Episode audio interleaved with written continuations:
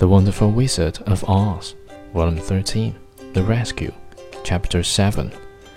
As soon as he had spoken, the Tin Woodman began to chop, and in a short time the tree fell over with a crash, whereupon the Scarecrow's clothes fell out of the branches and rolled off on the ground. Dorothy picked them up and had the Winkies carry them back to the castle, where they were stuffed with nice clean straw, and behold, here was the Scarecrow as good as ever, thanking them over and over again for saving him.